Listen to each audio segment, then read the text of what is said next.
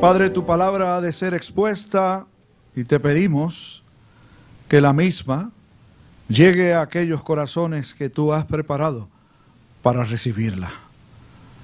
Que entonces dé fruto para la gloria y la honra de tu nombre y que podamos confesar que Jesucristo es el Señor. Que así sea. En su nombre lo pedimos. Amén. Donde yo me criaba teníamos un vecino que era una persona muy pintoresca. Su apodo era Guito. Don Guito tenía sus salidas y su forma tan extraña de ser. Yo recuerdo que en una ocasión yo estaba compartiendo con uno de sus hijos que estudiaba conmigo y éramos contemporáneos. Y estábamos en el patio de la casa conversando y don Guito estaba allí con nosotros. De repente una persona va en un vehículo y se detiene frente a la casa y toca la bocina y don Guito salió a atenderlo. Y entonces la persona le dice, ¿en cuánto está vendiendo la casa? Don Guito le había puesto un rótulo de se vende. Entonces él le dice, no, yo no estoy vendiendo la casa. Y el señor, que era un desconocido, le dice, ¿y por qué le pone un rótulo? ¿Por qué le pone un mensaje que dice se vende? Y don Guito salió con una de las suyas y dijo, dijo, bueno, porque esta casa es mía y yo le pongo el rótulo que yo quiera, pero yo no la estoy vendiendo. Y la persona pues no tuvo otra que seguir con su carro por allí. Siempre yo me quedé con esa con eso de Don Guito haciendo un anuncio que para mí es un anuncio engañoso. Hay anuncios que son engañosos, seguro que ustedes los han visto.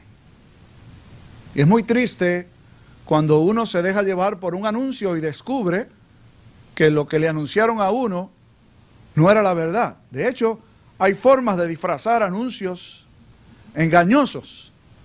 Con grandes letras se dice lo que uno o que lo que la persona cree que la otra persona debe oír o cree que es importante para ella.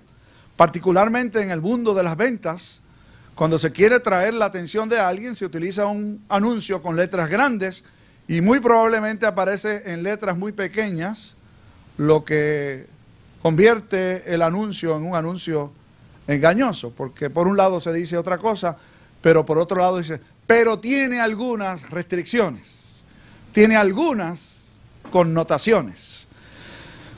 Hoy, cerrando el ciclo de la estación de Adviento que hemos utilizado varios símbolos, llegamos al cuarto domingo de Adviento que en la mayor parte de las tradiciones, de las interpretaciones que se hacen sobre los motivos de la celebración del Adviento, se conoce como el domingo de la Anunciación. Y generalmente se aparta un tiempo para reflexionar en algunos de los anuncios que se hicieron relacionados al nacimiento de Jesús. Tenemos delante de nosotros en la versión del Evangelio según San Lucas. No es que Lucas tiene otro Evangelio porque hay un solo Evangelio, pero este es según Lucas. Interesante que Lucas presenta a un personaje que es un mensajero de Dios. De hecho, es uno de los únicos dos mensajeros de Dios en toda la Sagrada Escritura cuyos nombres se mencionan, de todos los ángeles de Dios, que juegan un rol determinado en la Sagrada Escritura. Solo dos se les llama por su nombre, y son estos, Miguel y Gabriel. Así que este es uno de los únicos dos ángeles que al menos se nos ha revelado cuál es su nombre. Qué interesante que el papá de la bebé que bautizamos hoy es Gabriel también. ¿Saben que el nombre de Gabriel quiere decir literalmente la fuerza de Dios o el guerrero de Dios? Así que Gabriel era no cualquier ángel, sino que era un mensajero de Dios muy particular que Dios le utilizó para ayudarle a Daniel, el profeta de Dios, a interpretar los mensajes que Dios les daba. Pero Gabriel no salía todas las noches para hablar con alguien. Muy pocas veces aparece en todo el registro bíblico a Gabriel realizando alguna función. El único lugar en el Antiguo Testamento es con relación a Daniel. Y el único lugar en el Nuevo Testamento está aquí y un poquito antes. Antes del anuncio que Gabriel le hizo a María, el propio ángel Gabriel fue utilizado por Dios para llegar donde Zacarías. Zacarías era el esposo de Elizabeth, la parienta de María. Zacarías era un sacerdote. Cumplía con su trabajo. Él y su esposa habían estado por años deseando tener hijos y no habían podido hacerlo. Y Dios, mientras él oficiaba en el templo en Jerusalén, se le reveló a través del ángel Gabriel y le dejó saber que él y su esposa Elizabeth iban a tener un hijo y que ese hijo sería el precursor del enviado de Dios, es decir, sería el precursor del Mesías.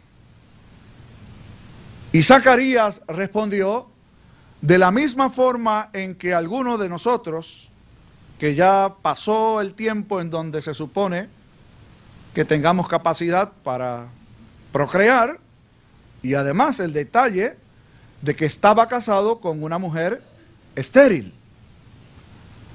Así que Zacarías, este es tema para otro día, pero yo creo que hay que sacarlo para ponerlo en contexto.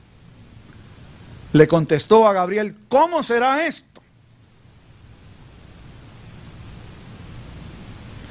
Y el Señor, a través de Gabriel, le dejó saber que por haber dudado de la palabra de Dios, se iba a quedar mudo hasta que el niño naciera. No le pida eso al Señor con respecto a su esposo o a su esposa, pero ven aquí la seriedad del mensaje y de no tomar el mensaje como es debido. Miren, lo que hacemos los ministros cada domingo o cada ocasión en que el Señor nos permite transmitir un mensaje, hablando de mensaje y de mensajero, es llevar en el nombre del Señor un mensaje. ¿Qué es lo más importante? Ahora yo le pregunto a ustedes, ¿el mensaje o el mensajero? Claro. Si ya ustedes escucharon la respuesta de los niños, ¿y qué es lo que es importante? Lo que es importante es el mensaje. El mensajero es solamente un instrumento. O como dice un muchacho de esta iglesia, el mensajero es como un martillo. Sí. Imagínese que usted, los varones que estamos aquí, su esposa ha estado por tiempo diciéndole, nene, montame unos cuadros en tal lugar. Y usted tiene los cuadros allí y no los monta. Este día le ha dado usted con complacer a su esposa y le monta los cuadros y han quedado preciosos porque quedaron en el lugar que ella quería que quedaran y como ella había dado instrucciones de que se hiciera. Y cuando ella llega, entra al lugar, ve los cuadros puestos, va a darle un abrazo al martillo. Desde luego que no. Le va a dar un abrazo a quien mandó el martillo con sus manos para clavar. Nosotros somos nada más que un instrumento, un martillo. El que es importante es quien envía el mensaje y que el mensaje sea escuchado y más que escuchado y admirado, que el mensaje sea obedecido. Y aquí tenemos un ejemplo digno de admirar.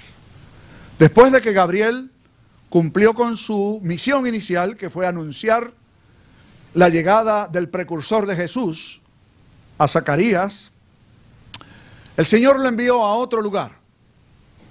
Lo mandó a Nazaret, una aldea pequeña, en la región de Galilea, a la casa de una muchacha que estaba desposada, cuyo nombre era María. ¿Qué significaba o qué significa que estuviera desposada? En la tradición judía, los padres escogían los novios de las hijas. Y se realizaba una ceremonia de desposorio, es decir, una ceremonia que nosotros en la tradición nuestra llamamos compromiso con la distinción de que en aquel caso, cuando se realizaba el compromiso, legalmente se unían como un matrimonio, aunque no consumaban la unión. Es decir, se hacía un año antes de la celebración de la boda. Entonces, durante todo ese año, la chica permanecía viviendo con sus padres y el varón con los suyos. Al cabo del año, entonces, se celebraba la ceremonia, la boda, que duraba seis días, y entonces se juntaban y se convertían en esposo y esposa porque se unían íntimamente. Sucedía que en este caso en particular, cuando Gabriel es enviado a donde María, estaba en ese transcurso del año en donde ellos estaban legalmente casados, pero no se habían unido todavía. De hecho, si José hubiese muerto durante ese periodo de ese año, a María se le consideraba viuda, aún cuando no había tenido vida íntima con su esposo. Así de serio era el asunto. Usted puede por un momento tratar de colocarse en el lugar de María. La semana que viene nos pondremos en el lugar de José. Hoy vamos a ver el caso de María. ¿Usted se imagina eso? Yo pienso que no es imaginable. Porque eso no se va a volver a repetir. Así que por un momento haga el ejercicio de tratar de entender lo que sucedió con esta joven. Llega Gabriel, a quien María no conocía, y llega saludándole, diciéndole, salve, muy favorecida. El Señor es contigo. Es decir, salve esencialmente quiere decir, te saludo. Pero luego empieza a complicarse el saludo. Tú eres muy favorecida, es decir, tú tienes el favor de Dios, pero no un favor común y corriente, un favor muy alto, eres muy favorecida. Y luego le dice el Señor es contigo, lo cual no quiere decir el Señor está contigo simplemente, porque el Señor está con todos sus hijos. Lo que quiere decir que el Señor está contigo, o es contigo, perdón, es que el favor especial e inmerecido de Dios está contigo únicamente. Con nadie más de esta manera. Algunas personas tienen problemas con María, gracias al Señor, nosotros no la tenemos. Pero uno debe reconocer que hay un sector del mundo evangélico que trata con desprecio el rol de la madre de nuestro Señor. Mucho cuidado. María no fue cualquier instrumento de Dios, sino que fue el instrumento único y sin igual escogido de Dios, aquella sobre quien el Señor quiso expresar su favor y su gracia de manera incomparable. María se sorprendió obviamente con aquella salutación, dice el texto bíblico. Se llenó de profundo temor, no era para menos. Se le aparece un, un ángel del Señor y luego le ha dicho lo que acaba de decirle en aquel saludo. Entonces el ángel del Señor responde al temor natural con el que María respondió. Y le dijo, no temas.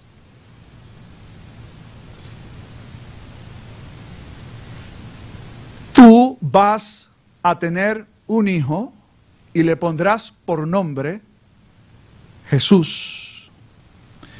Y él será llamado el Hijo del Altísimo. Él será llamado el Hijo de Dios. Y eso a María le complica todavía más el panorama. Y responde de una manera muy similar a la que respondió Zacarías cuando Gabriel fue con su mensaje. ¿Cómo va a ser esto si yo no conozco varón? Es decir, ¿cómo voy a quedar embarazada? ¿Cómo voy a tener un hijo? ¿Cómo va a ser todo eso que me has dicho si yo no conozco varón? Y en la respuesta del ángel Gabriel está encerrado el misterio más inefable que uno pueda encontrar en todo el texto sagrado relacionado con nuestra redención eterna. El Espíritu del Señor vendrá sobre ti, reposará sobre ti. La gloria del Señor será contigo y hará que tú concibas en tu vientre de una manera nunca antes vista. En la Sagrada Escritura hay otros casos de mujeres que no podían tener hijos. Sara, por ejemplo, Ana y ahora el caso de Elizabeth. Todas ellas estériles y de hecho todas ellas avanzadas en edad. Todas ellas clamaron por tener un hijo. Allí empiezan las diferencias. Bueno, allí continúan las diferencias porque María era muy joven, no era estéril, no había pedido un hijo, no deseaba tenerlo, de hecho, en este momento era el peor momento para uno poder recibir la noticia de que estaba embarazada. Por eso, aunque hay otros casos, este es totalmente único y sin igual. Lo que está sucediendo es que se ha cumplido el momento para hacer el anuncio por siglos esperado. Por siglos. Se había anunciado el advenimiento del Hijo de Dios. Por siglos se había anunciado que Dios levantaría de la familia de David el que habría de ser rey del pueblo de Dios. Por siglos se había anunciado que Dios mismo habría de mostrar su favor para con su pueblo por siglos se había esperado anhelantemente y ahora ha llegado el momento. ¿Usted recuerda cuando usted era muchachito y le daban un secreto? La ansiedad con la que uno, como que, ¿cuándo me van a dejar decirlo? ¿Cuándo voy a poder transmitirlo? ¿Cuándo voy a poder hacer llegar aquel que uno sabe que está esperando la noticia de que esto ha de suceder? Gracias a Dios, Gabriel no era uno de esos, porque si fuéramos nosotros probablemente no hubiéramos aguantado las ganas y lo hubiéramos soltado.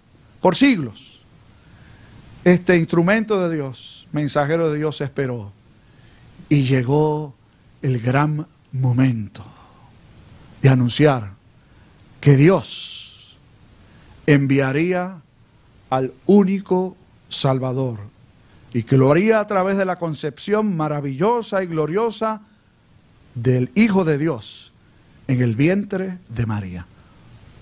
Un par de minutos nada más para hablar sobre esto, para que no nos perdamos en el anuncio que es maravilloso, que es bueno, y nos centremos un poco en la razón por la que tenía que ser así. ¿No se ha preguntado usted? ¿Por qué tenía que ser en el vientre de una virgen? ¿Por qué tenía que ser en el vientre de una mujer que aún no se hubiera unido íntimamente con su esposo? ¿Por qué tenía que ser el Hijo de Dios? ¿Por qué tenía el Espíritu Santo que crear la vida en el vientre de María? Porque de otra manera no hay redención posible. Por la distancia que existe entre nosotros y Dios, quien único puede salvar esa distancia es Dios mismo. Y Dios lo hace encarnándose, haciéndose como uno de nosotros. Tenía que ser Dios, pero también tenía que ser hombre, para pagar en sustitución nuestra por los pecados de nosotros.